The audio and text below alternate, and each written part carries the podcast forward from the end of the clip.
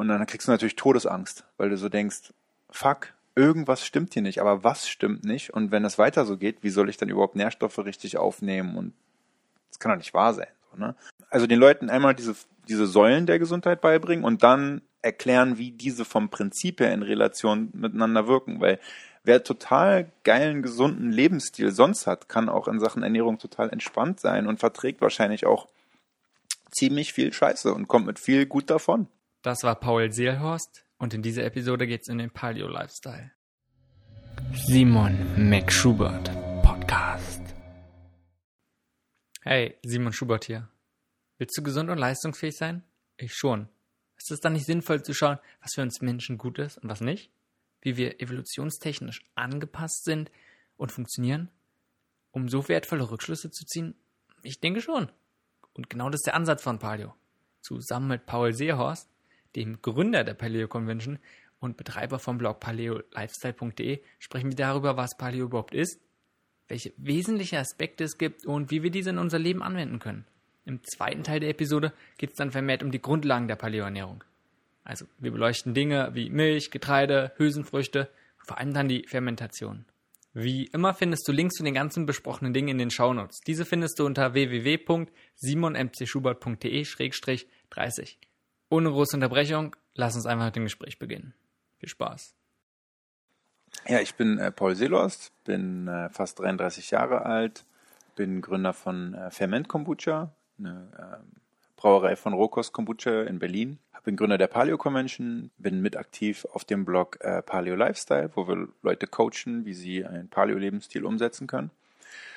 Und ja, wie bin ich hierher gekommen? Ich ähm, hatte schon von klein auf immer gesundheitliche Probleme, hatte äh, Allergien, Nahrungsmittelintoleranzen. Okay, lass uns mal ganz kurz das schon mal mhm. einschreiten. Ähm, mhm. Von klein auf, was heißt mhm. Also ich kam auf die Welt als Frühchen und habe ganz wenig Muttermilch bekommen und äh, schon als Frühchen hatte ich ganz starke Neurodermitis, so stark, dass die Ärzte meinten, ich müsste bis ans Lebensende Cortison nehmen. Ja. Und dann hat ein Homöopath mir zwei, drei Kügelchen gegeben und dann war es weg. So, aber dennoch hatte ich dann so mit vier Jahren ziemlich starke Allergien und so weiter. Bin sehr hygienisch auch aufgewachsen, ich glaube, man kann es ungefähr darauf zurückführen mit dem Frühchen, zu wenig Muttermilch und sehr hygienisches Umfeld, dass ich dadurch nicht so ein schön ausgebildetes Mikrobiom habe, ähm, was mich schützt und mein Immunsystem stärkt. Und genau, dann wurden diese Symptome irgendwie im jugendlichen Alter immer schlimmer. Ich habe alles Mögliche ausprobiert. Ich habe äh, Hypersensibilisierung gemacht von der Schulmedizin, wo man drei Jahre lang jede Woche Spritzen bekommt. Ich habe Homöopathie nochmal natürlich ausprobiert, hat leider nicht funktioniert. Ähm, Akupunktur, äh, Naturheilkunde, alles Mögliche. Und ähm, irgendwann dachte ich dann, okay, vielleicht mh, hm, muss ich meine Lebensumstellung machen und mich anders ernähren oder so. Und da war gerade der Vegan-Hype ziemlich groß und einer meiner besten Freunde war ziemlich aktiv und meinte, ey, mach doch mal vegan. Und ich, okay, hab's mal ausprobiert. Das war Winter, so vor viereinhalb Jahren. Das heißt, das war schon Ende 20er.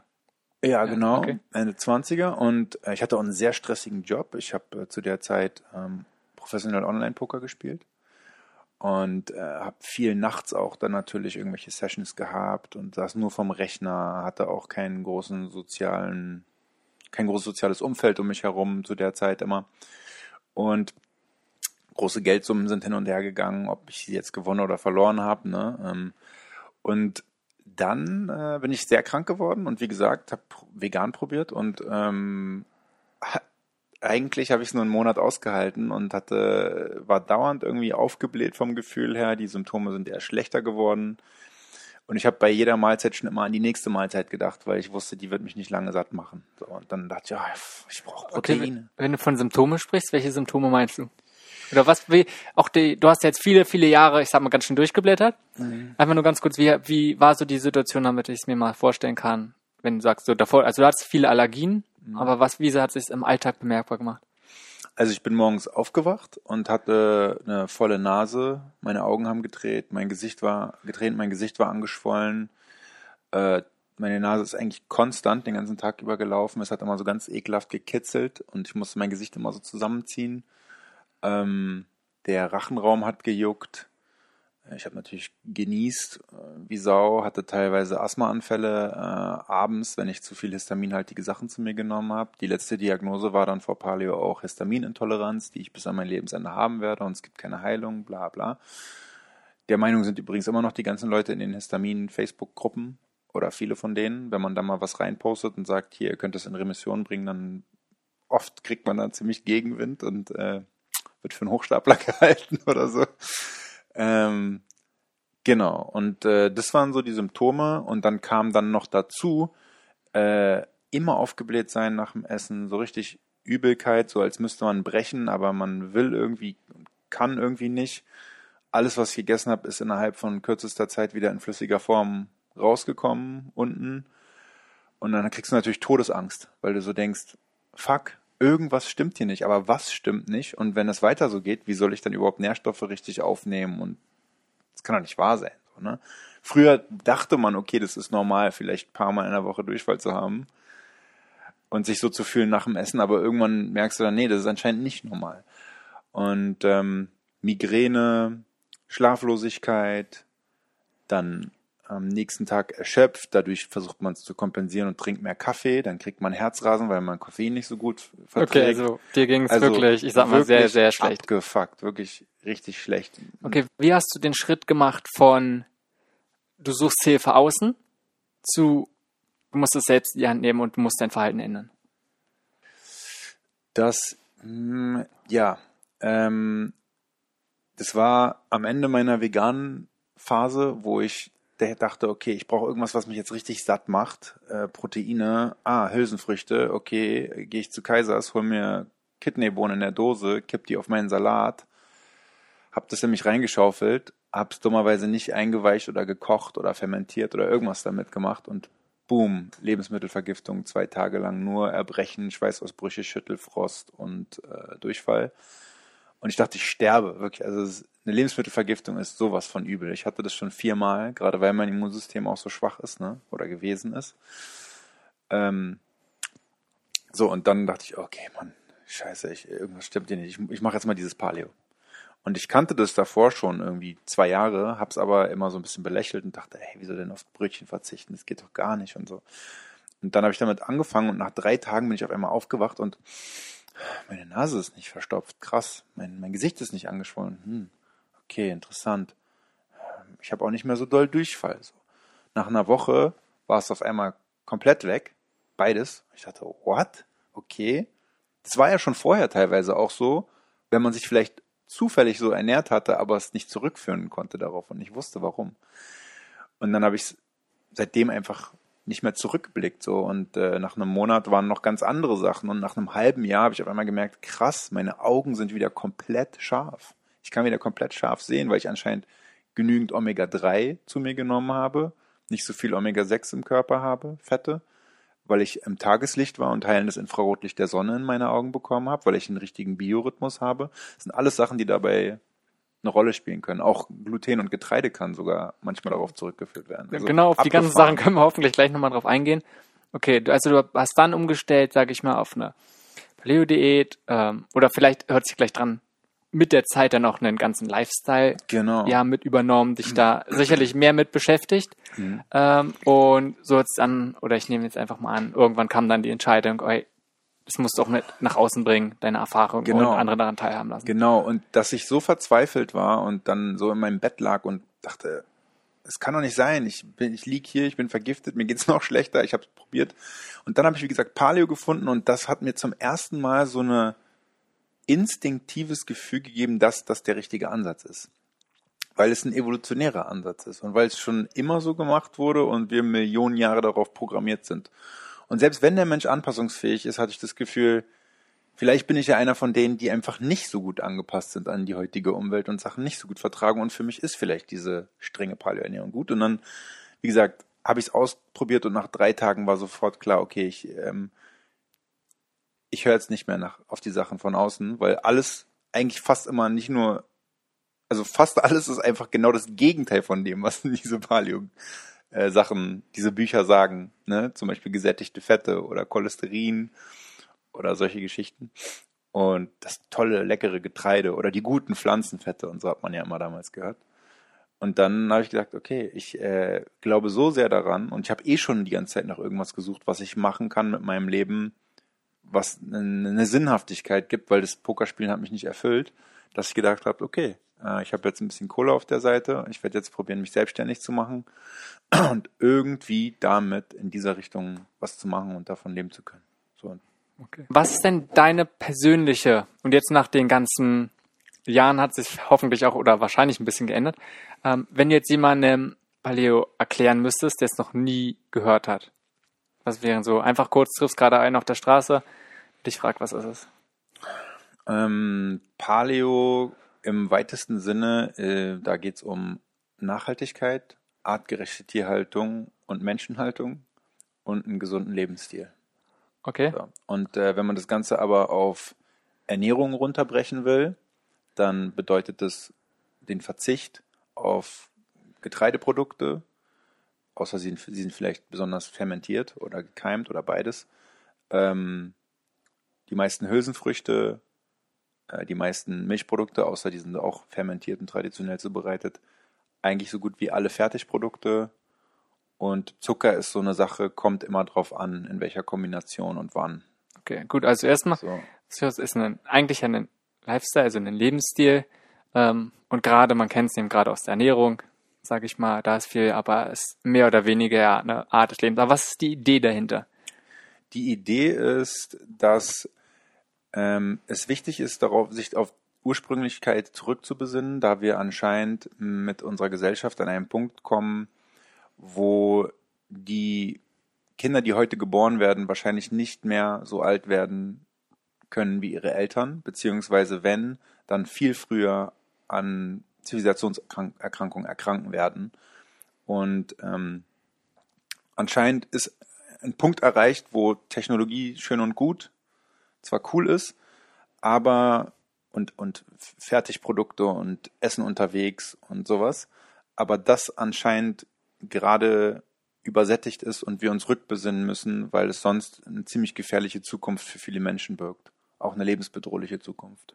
Gut, also klar, das ist, glaube ich, eine Entwicklung, die jeder mitverfolgen kann. Mhm. Und wir sehen es gerade, ich glaube mal, unsere Generation jetzt so alles, ähm, wir sehen das, ich sag mal, die jüngeren und wirklich kleinen Kinder heutzutage schon an Zivilisationskrankheiten mhm.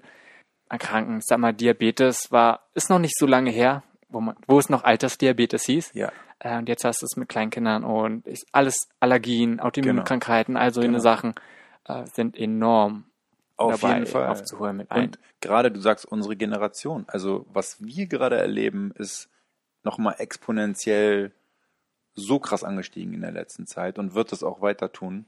Einfach durch Computer, Internet, Rechenleistung, Logistik, ähm, jeder hat Strom, jeder hat Licht, jeder kann zu jeder Tageszeit aktiv sein und arbeiten. Das ist verrückt. Die Kommunikation über Handy und so.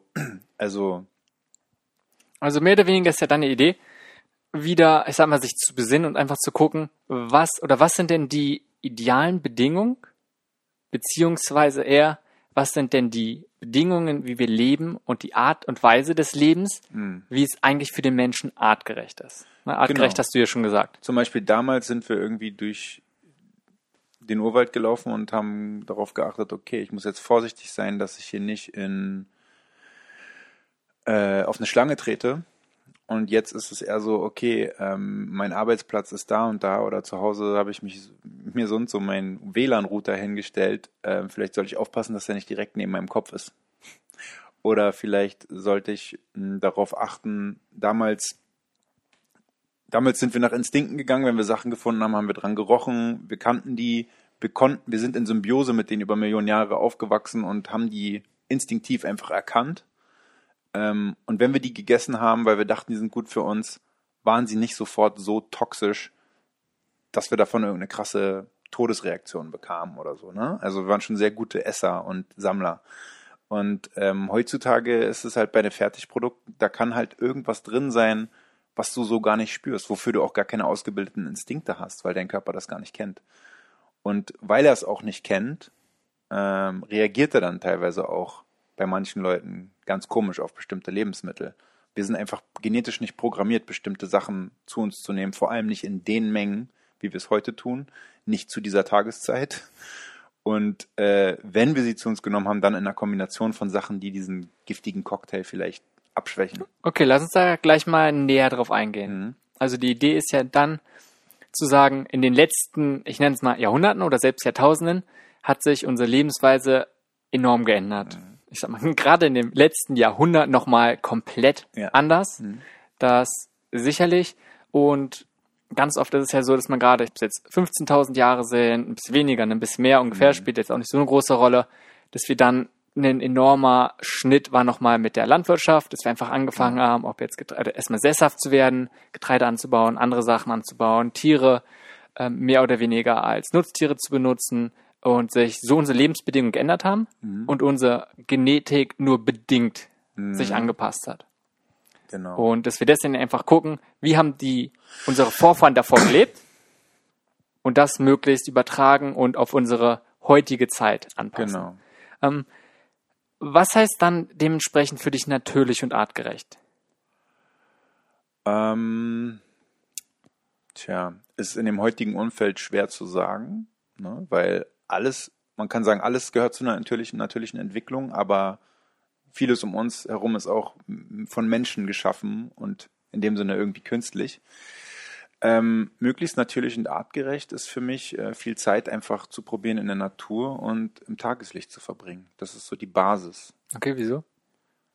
weil das allein schon mal einen starken Einfluss darauf hat, wie wir funktionieren, wie gesund wir sind und wie unsere Hormone programmiert werden.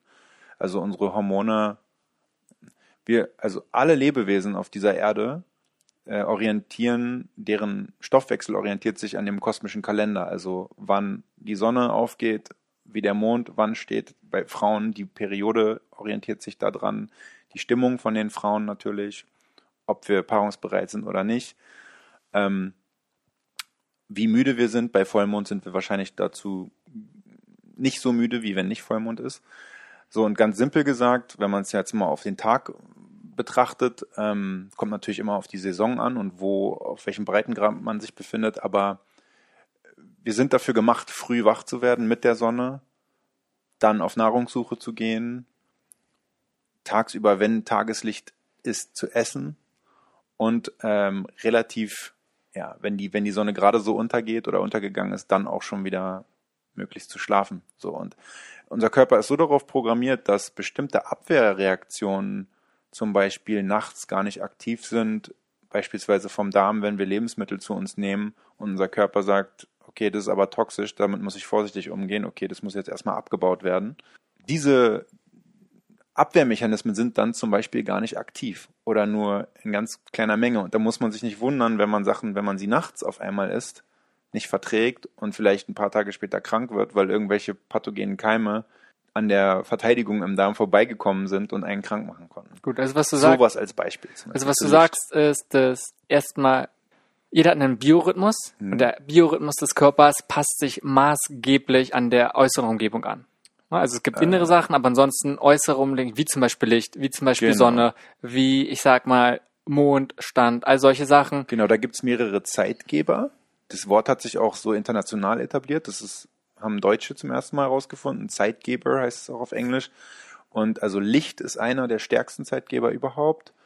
Äh, Nahrungsaufnahme, wann du deine Nahrungsaufnahme, also wann du deine Nahrung zu dir nimmst. Wenn du deine Nahrung erst um 22 Uhr zu dir nimmst, haben wir einmal das Problem, was ich gerade meinte. Und, dass der Körper denkt, ah, es ist gerade Abendessen gewesen, so, es ist jetzt ungefähr 17, 18 Uhr, dann bin ich jetzt noch mal ein paar Stunden wach.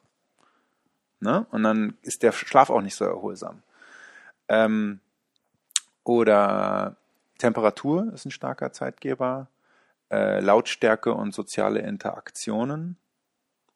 Also ähm, es macht dich total wach, wenn du halt um, um viele Leute auf einer Party bist, wo viele Leute quatschen und es laut ist und so.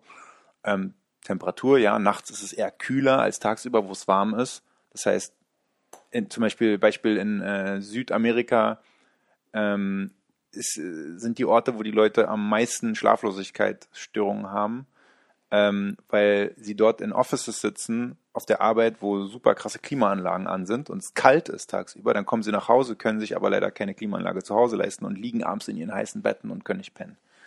Ja? Mm. Und dann gibt's noch, natürlich Bewegung ist ein ganz krasser Zeitgeber. Okay, also darum. Äußere Umgebung, aber ansonsten teilweise, wie wir uns auch selbst verhalten, als von äußeren Umständen, inneren Umständen. Genau.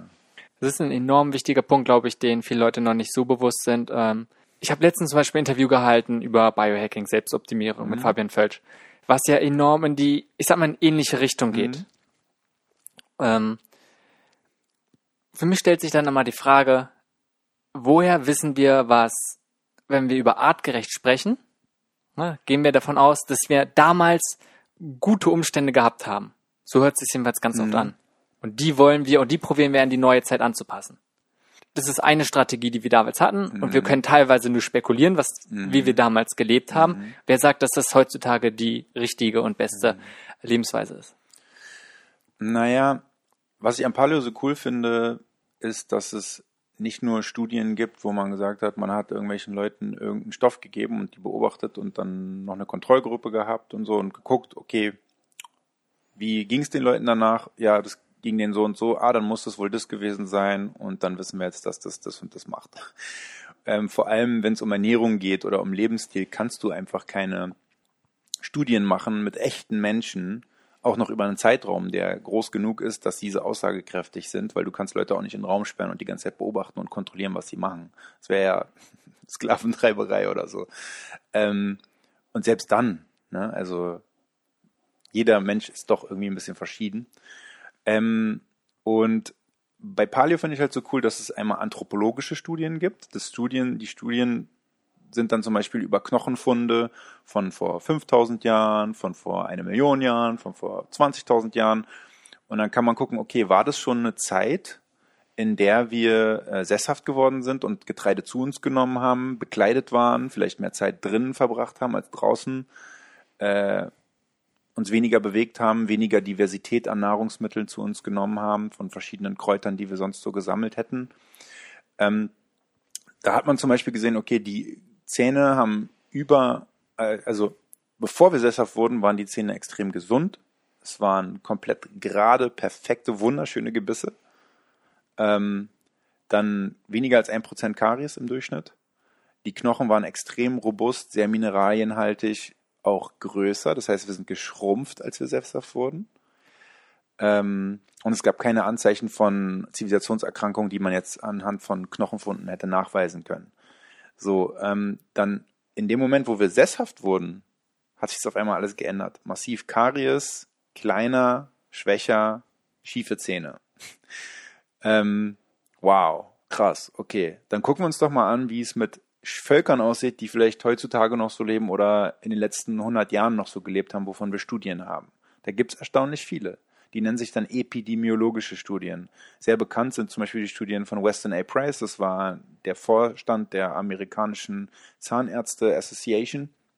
Und der war fasziniert davon, hat über 40 Völker sich angeguckt und ganz akribisch geschrieben darüber, Fotos gemacht und du kannst googeln danach. Du findest Fotos, wo er Vergleichsfotos gemacht hat, was passiert einfach mit deren Zähnen, deren Aussehen und ähm, nachdem die westliche Lebensweise dort Einzug gehalten hat. Total krass. Also wie die auf einmal abfaulen, die Zähne und äh, wie schief die auf einmal sind innerhalb von einer Generation. Also ich verrückt. glaube, steht, glaube ich, aus der Frage, dass unsere moderne Lebensweise, das du gerade sagt mit westliche, ungesund ist definitiv. Mhm. Ähm, für mich stellt sich, glaube ich, eher die Frage, ich sag mal, es gibt auch andere Alternativen.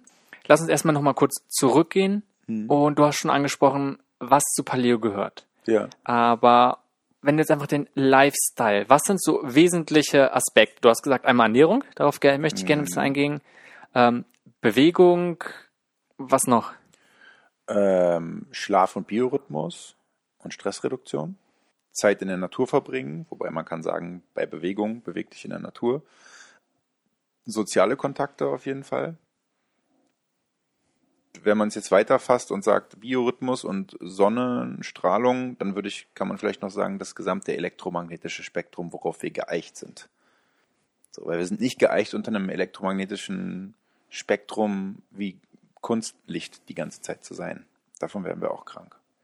Also gut, letztendlich sind es alles, ich sag mal, Themenfelder, die uns beeinflussen.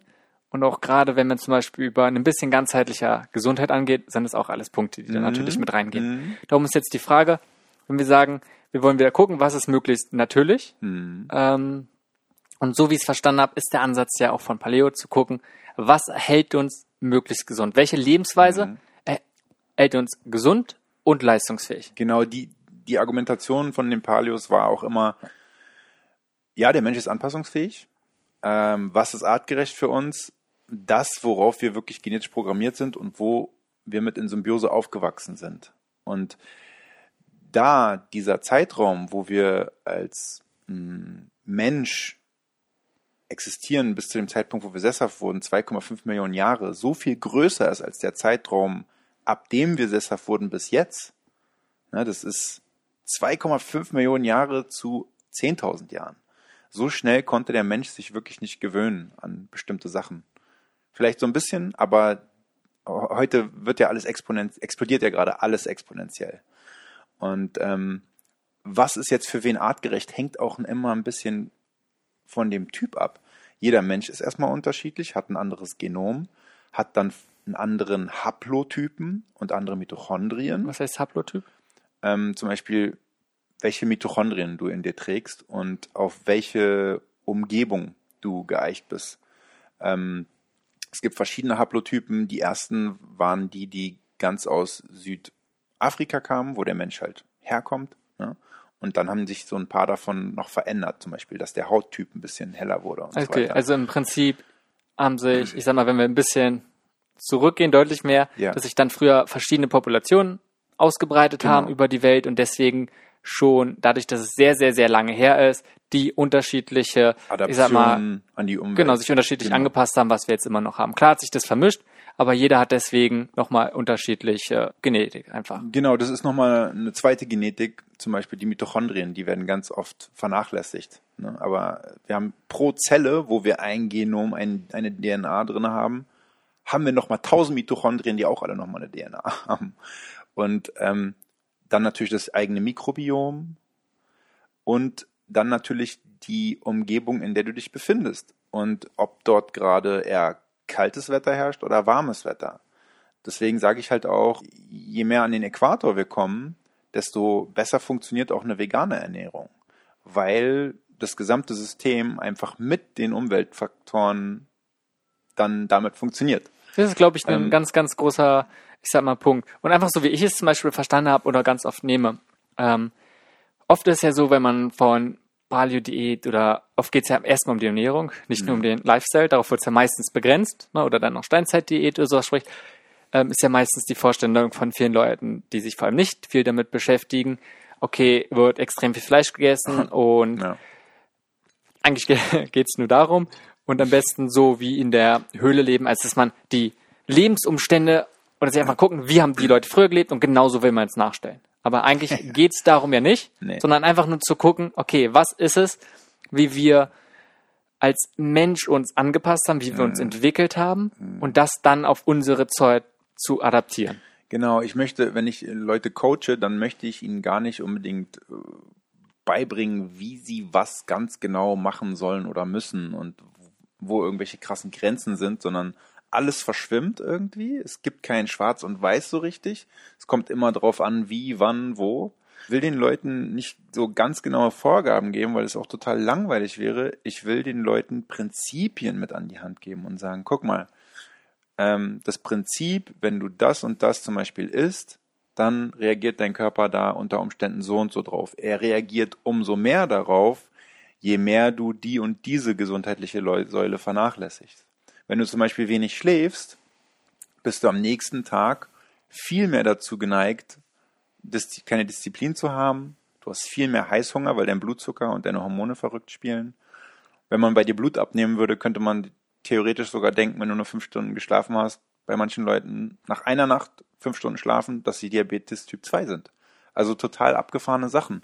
Und also den Leuten einmal diese, diese Säulen der Gesundheit beibringen und dann erklären, wie diese vom Prinzip her in Relation miteinander wirken. Weil wer total geilen, gesunden Lebensstil sonst hat, kann auch in Sachen Ernährung total entspannt sein und verträgt wahrscheinlich auch ziemlich viel Scheiße und kommt mit viel gut davon. Definitiv, definitiv. Und du hast gleich ein paar ganz spannende Sachen für mich gesagt.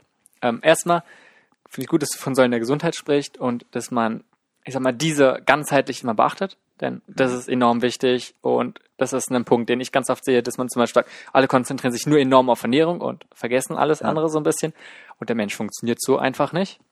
Genau. Ähm, und diese Prinzipien, darauf würde ich gerne gleich noch ein bisschen Mhm. mehr eingehen, dass wir die vielleicht ein bisschen, ähm, dass du so Grundprinzipien vielleicht mal erklären kannst. Mhm. Eine Sache davor noch. Wenn wir über evolutionär sprechen, Mhm. also einfach angucken, wie wir uns evolutionär entwickelt haben. Das ist ja oft das Argument davon. Mhm. Aber wenn wir, so wie ich die Evolution verstehe, ist die Evolution Fortbestand der Art. Evolution interessiert sich kein bisschen fürs Individuum an sich Ja. sondern es geht darum, ähm, darum sind andere, also ein Mensch ist ja oft so Mhm. wenig Nachkommen. Ne? Wir haben Mhm. ein, zwei Kinder irgendwie, dauert extrem lange, bis die groß sind, bis sie selbstständig sind. Beim Menschen Mhm. enorm, bei keinem anderen. Andere St Evolutionsstrategie zum Beispiel bei Ameisen ist das Individuum völlig egal, bei Bienen so, Ja, sondern ja. kollektiv Ja. und ganz, ganz viel produzieren. Ähm, Mhm. Aber trotzdem geht es eher um den Fortbestand der Art. Und da ist es nicht interessant, ob ich 80 werde oder ob ich mit 30 sterbe oder ob ich vielleicht sogar 150 werde. Ja. Evolutionär Ja. gesehen. Für mich, ich möchte gerne alt werden, glücklich werden. Darum ist die Frage, warum ist es dann interessant zu gucken, was evolutionär passiert ist und wie wir uns evolutionär entwickelt haben? Ähm, naja, äh, viele Leute haben ja Angst davor, an Sachen zu erkranken und früh zu sterben oder alt zu werden, aber dafür sich total zu quälen im Alter. Genau das ist mein Argument gerade dabei, dass ich sage, Warum sollte das Und- überhaupt? Nee, und, und ich stimme dir definitiv zu. So wie die Entwicklung momentan ist, sehen wir die Tendenz, dass es genau in die entgegengesetzte Richtung geht, dass Ja. wir enorme Probleme haben. Darum sage ich gar nicht. Aber Ja. nur als Gegenargument zu, zu sagen, wir gucken uns an, was wir hier evolutionstheoretisch, wie wir uns entwickelt haben, wie wir uns vielleicht am besten angepasst haben. Ist die Frage, worauf haben wir uns angepasst? Wir haben uns darauf angepasst, möglichst zuverlässig als Art zu überleben, nicht als Individuum. Ja, Darum ist die genau. Frage, das, was wir früher gemacht haben, hat uns als Art gesichert. Mhm. Was aber nicht zwangsweise bedeutet, dass es auch bedeutet, dass wir als Individuum dass die, die idealen Umstände gehabt haben, die ideale Lebensweise gehabt Ja. haben. Das würde ich sagen, für das Individuum kam dann einfach automatisch. Also ich finde, das Individuum ist auch gar nicht so bedeutend. Also, ne? Ich, ich habe ja gesagt, die, eine der wichtigen Säulen der Gesundheit ist die soziale Komponente. Wir sind soziale Wesen. Man merkt alleine daran, wie sozial wir sein müssen, dass, wie du schon, ich weiß nicht, ob du es damit angedeutet hast, aber wenn, wie, wenn die Frauen, wenn eine Frau ein Kind bekommt, ein Mensch, Menschenkind, dann ähm, ist es ja erstmal zwei, drei Jahre so gut wie hilflos ne? und hängt erstmal die ganze Zeit an der Brust. Bei anderen Tieren ist es ja kaum so, außer die haben vielleicht noch irgendwie einen Beutel, wo sie es mit rumschleppen äh, können. Ähm, und allein das zeigt, wie viel wir uns umeinander gekümmert haben müssen im Tribe, in, in der Herde, ähm, wenn, wenn ein Neugeborenes da war. Und wahrscheinlich wusste man dann auch nicht mal genau, wer der Vater war. Definitiv, ich stimme Und, zu, wir sind ähm, höchst soziale Menschen höchstsozial, und ja. dass wir uns so organisiert haben, sage ich mal, Genau. Die Organisation war Das hat- eines der absoluten Vorteile. ja klar, und hat uns jetzt dahin geführt, wo wir sind. Genau. Definitiv. Die Frage ist aber trotzdem nochmal, Ja. ähm, ja, ich stimme dir zu und sehe das ähnlich, dass wir den Schritt oder dass wir uns als Individuum zu wichtig sind und es ist zu wenig Gemeinschaft, Mhm. zu wenig soziale, Mhm. ich sag mal, Faktoren trifft's nicht, sondern zu wenig, ich sag mal, soziales Miteinander, Interaktion vor allem gibt Ja. ähm, und dass wir in einer Gemeinschaft, in einer Community, dass das uns als Individuum ganz klar positiv beeinflusst. Mhm. Die Frage ist aber trotzdem, weil du sagst, das Individuum ist nicht bedeutsam. Letztendlich geht es ja, ist ja der Grundgedanke, war ja, ich möchte als Individuum möglichst lange leben, also möglichst lange gesund sein und möglichst leistungsstark. ja. Darum war einfach nur ähm, für mich der Gedanke, äh, einfach nur mal zu sagen, Dass es so ein egoistischer Ansatz ist? Oder? nee, gar nicht. Nee, das ist ja, okay. ja, ist es definitiv. Ist auch ist ja auch ja, irgendwie in ja, Ordnung. ja, Spricht der erstmal genau. nichts dagegen, ne? Genau. Egoistisch kann, muss ja nicht erstmal Wenn es sofort schlecht sein. Leben geht, ist es schon okay. Deswegen. ähm, heißt auch nicht, dass wir andere Sachen nicht machen. ja, ja. Aber mein Punkt ist nur, dass wir gucken, dass die, das, was wir, was uns evolutionär hier hingebracht hat, darauf, wo wir uns darauf angepasst haben, Mhm. wenn das eigentlich das ist, um unsere Art zu sichern, Mhm. können wir nicht zwangsweise darauf schließen, dass es das ist, was uns als Individuum möglichst gesund erhält. Dass es sein kann? Ja, aber es Ja. muss nicht zwangsweise sein. Ja, ja, also man, man kann halt Paleo auch nicht so umsetzen und sollte man wahrscheinlich auch gar nicht so, wie es damals war. Also wir profitieren natürlich von den technischen Fortschritten und Kommunikationsmöglichkeiten, die wir heutzutage haben. Und ich denke, die einzige Möglichkeit auch für die Menschheit irgendwann mal zu überleben ist, wenn wir uns wirklich mal zusammenraffen und mehr wieder zusammenarbeiten, durch was auch immer das passieren könnte. Aber es gibt ja mit Tesla und Elon Musk ein paar coole Leute, die Sachen zum Beispiel zumindest so vermarkten, als wollten sie das, ähm, um dann vielleicht irgendwann mal auf eine interstellare Rasse zu werden. Ähm, ja, und jetzt geht es auch so ein bisschen ins Philosophische. Also äh, es kann auch sein, zum Beispiel ähm, Stephen Hawking hat gesagt, ähm, es ist extrem wahrscheinlich, dass in der Geschichte des Universums äh, andere Spezies, die mit uns vergleichbar sind, also Aliens, irgendwo existieren oder existiert haben, aber es ist auch sehr wahrscheinlich, dass die sich vorher zerstört haben, bevor wir von denen gehört haben und deswegen hören wir gerade von denen nichts. Also es kann, kann natürlich auch sein. Ne? Und äh, ich habe auch keine Lust, äh, in einer Höhle zu leben oder so. Das mache ich vielleicht mal für eine Woche, so mit dem Zelten oder so, mit ein paar Kumpels. Das macht dann Bock, aber ähm, letztendlich mag man ja auch den Luxus von heutzutage und wie gesagt, bei Paleo geht es auch nicht darum, dogmatisch zu sein und genau das und das umzusetzen, sondern die Prinzipien zu verstehen und zu lernen, okay, wie kann ich heute in, der, in dem heutigen Umfeld da durchnavigieren, aber möglichst probieren, mein eigenes Umfeld vielleicht zu hacken, dass es möglichst artgerecht für mich bleibt. Okay. Auch wenn es das gar nicht mehr ist. Was sind solche Prinzipien? Lassen wir mal kurz Annäherung beiseite. Das würde ich gerne danach noch ein bisschen drauf eingehen. Aber was sind sonst so Prinzipien? Prinzipien wie zum Beispiel, wo man dann ein großes Oberthema hat und sagt Schlaf. Und dann sagt, wann Schlaf, wie Schlaf, wo Schlaf, wie kannst du das in deinen persönlichen Rhythmus einbauen? Oh, du arbeitest nachts, hm, schwierig. Dann kannst du es nur bedingt ähm, perfekt machen. sag Okay, also du hast schon, du hast es ja schon angesprochen, eigentlich diesen Biorhythmus, den wir haben. Ich glaube, den haben wir als Mensch und wir sind als Mensch enorm anpassungsfähig. Mhm. Wir können überleben. Ja, Darum ja, ist einfach ja, die. Frage, was ist optimal für uns? Und ich denke auch, diesen Nacht-Tag-Rhythmus, den wir einfach haben, der ist vorgegeben, daran sind wir angepasst, Ja. ähm, dass man sich an den möglichst auch anpasst. Also möglichst einfach Schlaf optimieren. Und du hast schon gesagt, das hat enorm Einfluss darauf, ähm, auf die ja, restlichen Stunden, wo wir nicht schlafen. Und es Ja. ist eine, hat eine enorme Bedeutung, Schlaf. Und wie gesagt, mit Fabian Völsch hatte ich letztens Mm. ein Interview, glaube ich, über Schlaf, wie man das optimiert. Das heißt, da müssen wir gar nicht so drau Ja, okay. doll drauf eingehen, sondern mich, gesagt, interessieren mehr nochmal diese Grundgedanken. Im Sinne von, also es trifft schon mehr oder Mhm. weniger auf Schlaf, wo du sagst, wieder mehr zu diesem Natürlichen gehen. Ja. Steinzeit, Paleo trifft jetzt, sag mal, heutzutage, geht es ja immer darum, das anzupassen und möglichst zu gucken, wie können wir ein Optimum schaffen. Mhm. Wie würde so ein optimales Leben aussehen? Kannst du es beschreiben? Vielleicht nicht Ja. ins Detail, aber einfach damit man so ein Bild da bekommt, wie wäre so ein optimales Leben nach einem Paleo-Style. Ich würde sagen, das fängt beim Schlafplatz an, ähm, weil das der Ort ist, den wir am meisten wahrscheinlich noch beeinflussen können und wo wir uns die meiste Zeit des Tages aufhalten, jetzt unabhängig von der Arbeit. Ähm, Im Schnitt acht Stunden am Tag. Ähm, also sollte der Schlafplatz möglichst ein Ort sein, der sehr ruhig ist, etwas kühler ist, sehr dunkel, also wo wirklich kein Kunstlicht oder so reinkommt. Natürlich, wenn irgendwie die Sterne oder der Mond leuchtet, ist es okay.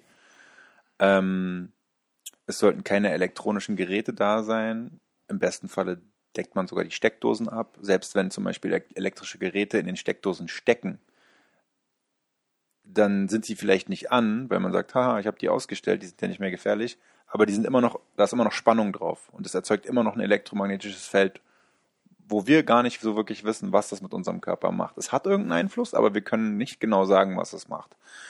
Das ist zum Beispiel wieder ein Risikofaktor, eine ja, eine weitere Sache, wo wir nicht wissen, was es tut, aber es ist einfach da. So. Ähm, wie mit vielen anderen Faktoren heutzutage. Ähm, so, das ist dann erstmal der Schlafplatz. Dann optimalerweise, okay, sollte man schlafen, wenn es dunkel ist und dunkel wird und möglichst dann auch wieder aufwachen, am besten von alleine, durch den eigenen Biorhythmus, wenn man früh schlafen gegangen ist, dann, wenn die Sonne wieder aufgeht. Also im Winter, und das hängt auch mit den Jahreszeiten zusammen, ähm, im Winter geht man dann natürlich früher schlafen und schläft wahrscheinlich auch länger.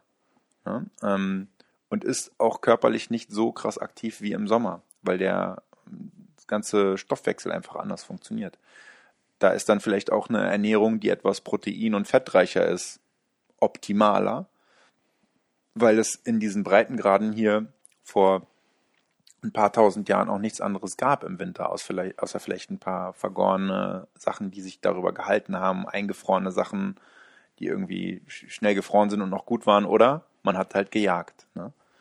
So, dann haben wir den Schlafplatz und den Biorhythmus schon mal so ein bisschen abgehakt. Ähm, was man noch tun kann, um noch besser zu schlafen, wenn man in so einem künstlichen, in so einer künstlichen Umgebung ist, ist vielleicht, dass man darauf achtet, dass bevor man schlafen geht, man sich nicht zu viel Kunstlicht aussetzt, vor allem nicht Kunstlicht, was ähm, blaues Licht enthält. Darüber hast du vielleicht auch in dem Podcast ähm, mit Brain Effect geredet.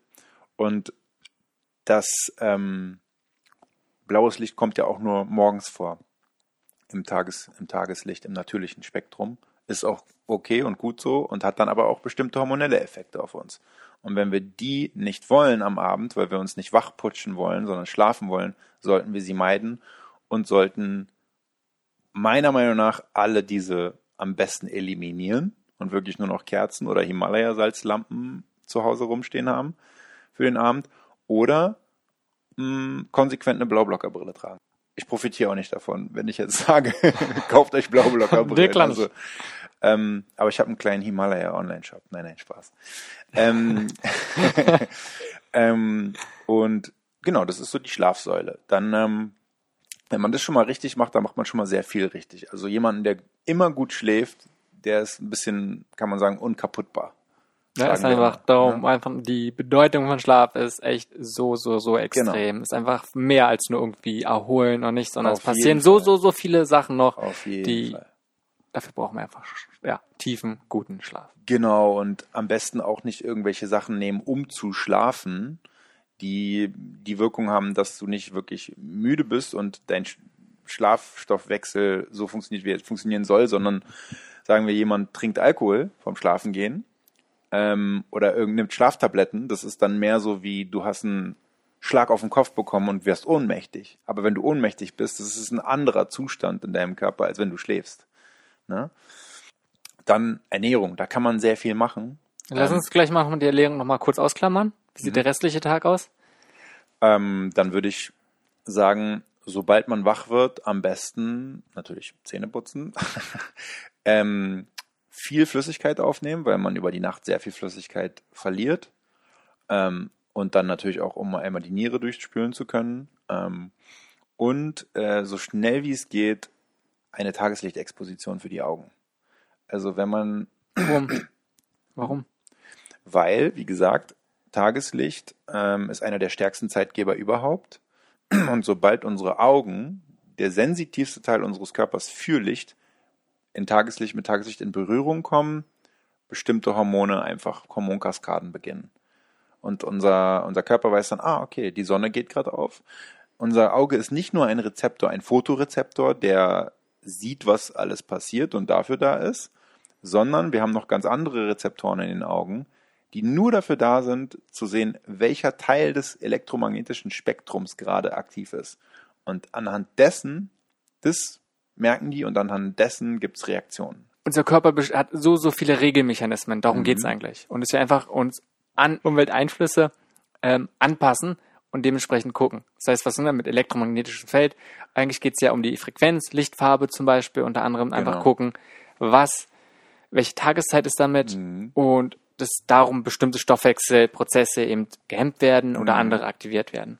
Ist ja nicht nur in den Augen. Ich glaube, Augen ist das Stärkste sicherlich, aber ansonsten normal unsere Haut ist ja genauso. Ja. Darum. Die Haut hat auch Fotorezeptoren. Was sagst du denn zu, zu Tageslichtlampen? oder wenn zum Beispiel morgens Blaulicht, das ist sicherlich nicht ideal wie Sonne, aber wenn wir einfach mal zum Beispiel heute wieder rausgucken, mhm. ähm, so bewölkt, bedeckt.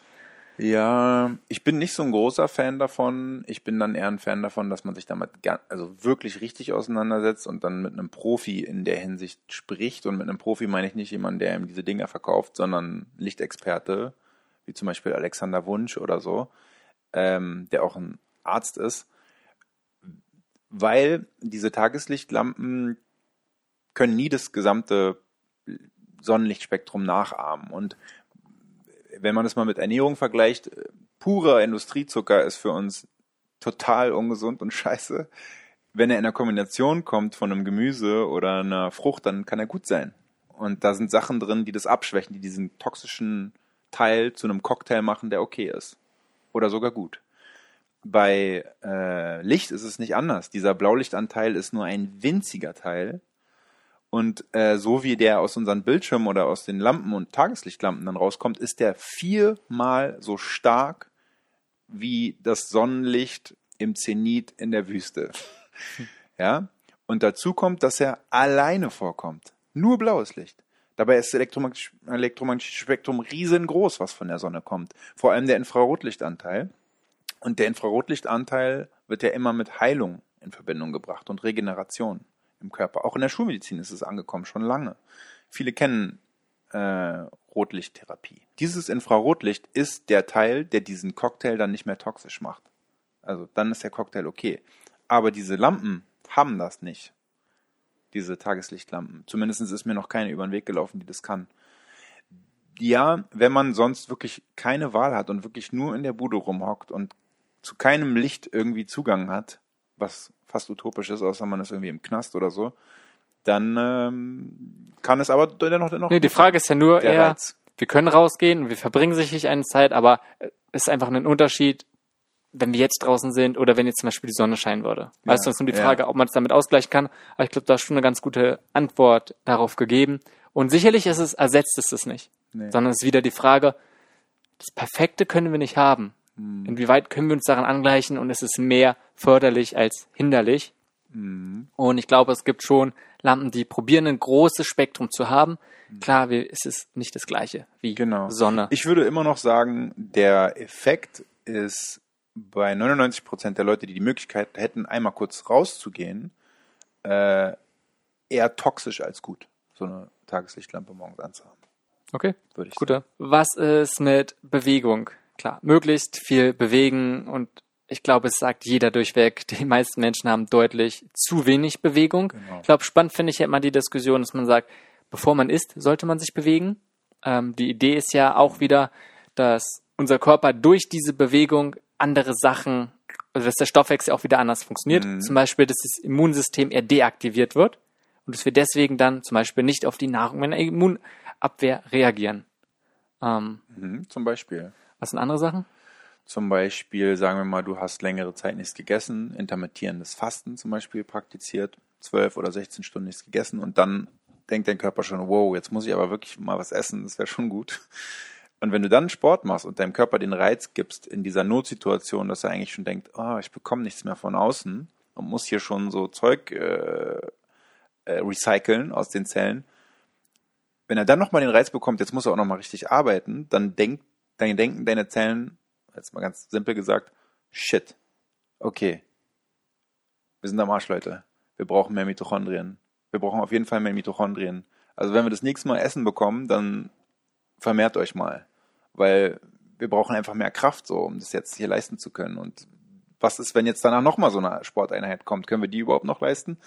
Und das ist dann natürlich wieder ein äußerer Reiz für den Körper, sich zu verbessern, in Anführungszeichen. Und das nächste Mal besser vorbereitet zu sein. Wir sind auch so und das Leben ist so krass, weil es sich irgendwann gelernt hat, vorzubereiten auf Sachen und anzupassen. Okay, gut. Aber was, was sind sonst noch so Aspekte? Weil für mich ist es ganz, ganz oft, viel mehr geht es hier darum, mehr im Einklang mit der Natur zu reden. Das ist mhm. ja ganz oft, was man sagt. Ähm, wie kann man das umsetzen? Du hast jetzt schon äh, über elektromagnetische Felder gesprochen zum Beispiel. Ein riesengroßes Problem ist sicherlich mit der ganzen Elektronik, die wir um uns haben und uns beiden geht es so. Ja, ich sag mal, die Wir haben meisten gerade, wir haben Berufe. gerade so Dinge auf dem Kopf. Ja, so zum Beispiel. Wir nehmen gerade zum Beispiel. Ansonsten, man sit- verbringt nun mal sehr, sehr viele Stunden Ja. vor dem Bildschirm. Ja. Und klar wäre es besser, meiste Zeit draußen zu sein, an der frischen Luft, ähm, sich viel zu bewegen. Wie ist, wie ist dann ein guter Mittelweg? Mit bestimmten Gadgets würde ich sagen, kann man schon viel machen. Also mit diesen Blaublockerbrillen oder simplen Kerzen oder Himalaya-Salzlampen einfach die Lichtumgebung verändern. Ähm, dass man vielleicht mal kalt duscht, das den Stoffwechsel anregt. Ähm, dass man auf jeden Fall so viel Zeit wie möglich in Parks oder Wäldern oder dem Umland verbringt, in der Natur. Ähm, da ist so viel, auch, auch die ätherischen Öle, die Geräusche von den Vögeln, von den Bäumen, das beruhigt uns alles. Da sind wir in unserem natürlichen Habitat und der Körper fährt runter und fühlt sich nicht mehr bedroht. Wenn wir aber hier zwischen so grauen Wänden die ganze Zeit sitzen, dann ist es auch ziemlich erdrückend und diese Entspannungsreize sind einfach nicht da. Also deswegen, was immer unterschätzt wurde, ist meiner Meinung nach Zeit in der Natur zu verbringen. Und früher habe ich selber gedacht, diese Leute sind doch alle, alle irgendwelche Ökos und wollen nicht arbeiten und wollen lieber äh, schönen Lenz machen im Park oder so. Aber jetzt weiß ich auch wissenschaftlich, was dahinter steckt. Und ähm, das ist schon krass. Also Schlaf, Zeit in der Natur verbringen und da ist man automatisch unter echtem Licht und nicht unter Kunstlicht. Und ist meistens auch nicht so starker Strahlung ausgelastet jetzt von Wi-Fi oder Handy oder solchen Geschichten, was auch einfach ein krasses Experiment ist, was da gerade mit uns passiert. Wir sind dieser Strahlung die ganze Zeit ausgesetzt. Keiner weiß so wirklich, was sie macht, aber sie macht irgendwas, weil unsere Zellen auf der gleichen Frequenz kommunizieren zum Teil. Und bei 100.000 Stoffwechselprozessen pro Zelle, pro Sekunde im Körper, wenn da mal ein Fehler passiert, ist natürlich nicht so cool. Und da ist sehr viel Potenzial für Fehler, die passieren können. Ähm, ja, und wenn man dann rausgeht, bewegt man sich ja automatisch eigentlich noch. Und vielleicht kann man das Rausgehen sogar noch mit einem kleinen Picknick im Park oder einem Essen gehen irgendwo verbinden. Okay, wie natürlich ist dann, wenn wir bei Wegen sind, zum Beispiel, ganz typisch, wenn wir Paleo reden, oder meistens andersrum, ist zum Beispiel CrossFit. Ähm, solche Sachen hat ja nichts mit natürlicher Umgebung dementsprechend zu tun. Genau. Oh, ja, ähm, kommt auf die Ziele an. Also für Leute, die schnell abnehmen wollen und fit werden wollen körperlich, ist es sicherlich okay. Ähm, wenn es aber Leute sind, die eh schon eine Tendenz zu Autoimmunerkrankungen haben oder gesundheitliche Probleme, denen würde ich nicht empfehlen, CrossFit anzufangen, Okay, wieso? weil es einfach alles im Maße, ja, alles in Maße. Also du meinst, dass die Belastung die zu Belastung hoch ist ist? zu hoch und dazu kommt auch noch, wenn du dich unter Kunstlicht stark bewegst, verändert es auch noch mal die Menge an oxidativem Stress, die von deinem Körper gebildet wird, weil sich die Sauerstoffmoleküle, so wie ich es verstanden habe, unter bestimmten Lichtfrequenzen anders formen, als sie das unter anderen Lichtfrequenzen Interessant, tun. interessant. Und das Krass. musst du dir mal vorstellen, das ist nicht nur bei Sauerstoff so, sondern bei vielen anderen Molekülen auch. Es kommt auf das Licht an, dem sie ausgesetzt sind. Und unsere Zellen kommunizieren auch mit Licht, um solche Sachen ähm, hervorzurufen, mit Absicht. Und äh, jetzt überleg mal, die ganzen Studien, die gemacht werden, so klinische Studien und so, wo werden die gemacht? Alle unter Kunstlicht. Ja, ich sehe auch Viele einen, von denen wahrscheinlich auch unter bin- WLAN und Handystrahlung. ich bin sehr, sehr, sehr, sehr skeptisch auch mit vielen Studien und da sind, glaube ich, sehr, sehr viele Faktoren, die einfach nicht berücksichtigt werden ähm, oder auch die Komplexität einfach des Menschen Genau. viel, viel zu stark reduziert werden. Stimme ich dir definitiv zu. Aber Und- sonst finde ich es interessant. Aber wie gehst du dann damit um? Das heißt, möglichst viel bewegen, viel laufen. Ähm, sagst du, Krafttraining ist gut, eher nicht so gut, ähm, Doch, finde ich schon gut. aber Also- dann halt auch in Maßen. In Maßen. Und ich habe früher das so gemacht, ich hatte von Alter von 15 bis vielleicht 22 Jahren jeden Tag Muskelkater. Weil ich so hart irgendwie im Fitnesscenter immer probiert habe, mit meinen Kumpels da irgendwie Muskeln aufzubauen und fit zu werden. Und heutzutage ist es so, dass ich eigentlich, wenn ich Sport mache, nicht länger als 10, 15 Minuten mache. Aber da mache ich auch intensiver, mache nicht zu lange Pausen. Ich will anfangen zu schwitzen ein bisschen, ich will außer Atem kommen. Also ich muss, ich muss sagen, also erstmal hört's, ein CrossFit-Workout muss auch nicht länger sein, Mhm. ne, ganz allgemein. Ansonsten finde ich es auch natürlich ein großer, oder sehe ich es immer oft, dass es ein Riesenfehler ist. Gerade bei Leuten, oder Männer, die Mhm. mit Krafttraining anfangen, viel zu intensiv. Mhm. Letztendlich, der Körper passt sich da ja auch wieder an. Mhm. Man muss, glaube ich, langsam steigern und dann kann er schon sehr, sehr, sehr leistungsfähig Definitiv. werden. Wobei, es geht dann in eine, so sehe ich es immer, in eine Richtung mit zum Beispiel Gesundheit, mit Langlebigkeit und Mhm. irgendwann geht's dann auseinander. Irgendwann kann man dann enorm Leistungsfähigkeit werden, Genau. aber es geht dann eher tendenziell auf Genau. die Kosten von Langlebigkeit und Gesundheit. Genau, das ist, das geht nicht einher. Performance geht nicht einher mit Langlebigkeit und Gesundheit. Das muss man sich im Klaren sein. Also wenn man dann irgendwie die geilen Muskeln hat und mega fit ist und krass ist und Marathonläufer oder sowas, cool. Aber sei dir vielleicht auch bewusst, dass es einen Impact haben könnte, wie, wie lange du lebst oder wie lange du gesund bist oder wie lange du den und den Knochen und Muskel noch reizen kannst. Und dann, ja, darum. Und, und vor allem, nächster Punkt ist auch noch vom Aussehen. Wir sind natürlich ja auch nicht, es ist nicht natürlich ein Sixpack zum Beispiel haben, äh, sondern einfach Ah. oder mit enorm viel Muskulatur. Meinst du? Mit enorm viel Muskulatur nicht. Also ich kann mir einfach mal letztendlich Mhm. Fett als Energiereserve, Fett als Schutz, Schätzer, also als von äußeren Mhm. Einwirkungen, Organen zum Beispiel einfach Schutz, sonst als Isolation. Es kommt darauf an, ähm, wo die Menschen gelebt haben, wie sie aussahen. Also die Inuit, die die ganze Zeit fetten Fisch gegessen haben und die dann auch eine sehr protein- und ähm, fettlastige Ernährung brauchen und so gut wie keine Kohlenhydrate eigentlich, die waren dann auch so ein bisschen runder und hatten Fettpölsterchen. Aber wenn du die Leute dann anguckst, die relativ vegan gelebt haben, äh, in Afrika, Die hatten sicherlich- die waren ziemlich ripped. Die Okay, waren die hatten sicherlich- Sixpacks und so. Okay, die hatten vielleicht niedrigen Körperfettanteil, glaube ich. Die Frage ist, sie sehen trotzdem nicht aus wie Bodybuilder. Weißt du, was ich meine? Ja, ja. Aber sie sehen aus wie Athleten. Und sie sind äh, von den Knochenfunden, die wir haben von ihnen und was wir so wissen, waren sie alle Athleten auf Olympianiveau. Jeder einzelne. Interessant. Das ist sehr krass, ja. Und ähm, aber die werden das halt auch. Die waren in so einer Umwelt, wo sie so eine Körper wahrscheinlich haben konnten, ohne dass sie dadurch besonders toxischen Einfluss auf ihren Körper hatten, weil alleine, alleine das Sonnenlicht und das Tageslicht und der Anteil an Infrarot ist schon so unfassbar krass für die Regeneration. Erstens das. Und zweitens die Effekte von UV-Licht zum Beispiel auf, auf den Körper Vitamin D. Vitamin D ist so wichtig bei der Heilung und allen möglichen Prozessen, wo wir uns irgendwie kaputt machen. Und dann kommen, kommen dazu natürlich noch anabole Effekte, die die Sonne hat. Deswegen sehen die ganzen Leute, die irgendwie draußen viel Sport machen und dann vielleicht sogar noch mit Oberkörper frei, meiner Meinung nach auch so krass aus.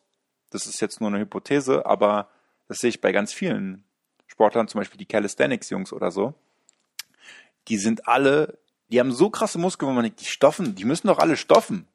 So, ne? Oder die müssen jahrelang im Fitnesscenter gewesen sein, um so auszusehen. Aber tatsächlich ist es dann so oft ein ganz natürlicher Kann Körper. ja, vor allem ist sicherlich ein großer, großer Punkt, den andere Leute dann einfach, oder ein Aspekt, den anderen Leuten fehlen, die zum Beispiel nur im Fitnesscenter sind. Und da sind wir wieder dabei. Der Körper bekommt dann alles und ist eher wieder in dem natürlichen Umgebung, so dass er dann einfach besser funktionieren kann, erstmal gesünder sein kann, aber natürlich auch besser Leistungsabbringen kann. Genau, und die sind noch geerdet. Das kommt noch dazu. Der Körper hat sofort immer einen Spannungsausgleich mit der Erde. Und wenn du eine Entzündung in deinem Körper hast, dann kannst du das mit einer Infrarotkamera richtig als roten Fleck sehen. Und das ist dann oft eine Ansammlung von Protonen an dieser Stelle, von zu vielen Protonen und zu wenig Elektronen. Und wir Also es bekommen geht einfach um den Elektronenaustausch. Genau, und wir brauchen diese Elektronen vom Boden, die wir immer vom Boden bekommen, weil die Erdoberfläche immer negativ geladen ist, um diesen Austausch und darum, dass dann diese Elektronen sogar als Antioxidantien wirken können, von denen immer alle sprechen, dass sie die über die Nahrung aufnehmen müssen. Aber nat auf natürliche Art und Weise und komplett kostenlos von Mutter Natur gesponsert bekommst du es auch. So, einfach mal nackt auf dem Boden legen. Ja, ja, Oder halt barfuß einfach ein bisschen mehr rumgehen. Ähm, also nochmal zusammenzufassen und wenn wir über diesen Lebensstil, sag ich mal, sprechen, geht es, glaube ich, einfach ja wirklich darum, so zu gucken, was ist für uns natürlich, muss ja gar nicht mehr sein, was haben wir als Steinzeitmensch oder sonst wie einfach gelebt, sondern Genau. einfach nur diesen Schritt zurück zu machen und uns daran zu orientieren. Das ist, glaube ich, ganz, ganz wichtig. Und darum finde ich es auch gut, dass du sagst, es geht nicht darum, irgendwie irgendwelche Prinzipien einzuhalten, sondern letztendlich kann es ganz schön locker sein. Prinzipien lernen, wie die Prinzipien verstehen und auf sich selbst anwenden können. Die Macht haben, sich so zu beeinflussen, dass man in der Lage ist, bestimmte Sachen zu schaffen. Bei mir ist zum Beispiel so, wenn ich weiß, okay, ich habe morgen frei, dann kann ich heute auch mal ein bisschen Wein trinken, Bier trinken, was weiß ich machen, länger auf sein. Wenn ich morgen aufwache und dann verschnupft bin, ist okay. Wenn ich aber morgen einen wichtigen Vortrag habe oder Vorstellungen beim neuen potenziellen Arbeitgeber oder irgendwas ganz Wichtiges, wo ich mich super fokussen muss, dann weiß ich, okay, dann esse ich heute kein Getreide, keine Milchprodukte. Ich bin ein bisschen strikter mit meinen ganzen Lebensstilfaktoren und wache dafür aber dann morgen auch komplett gesund auf.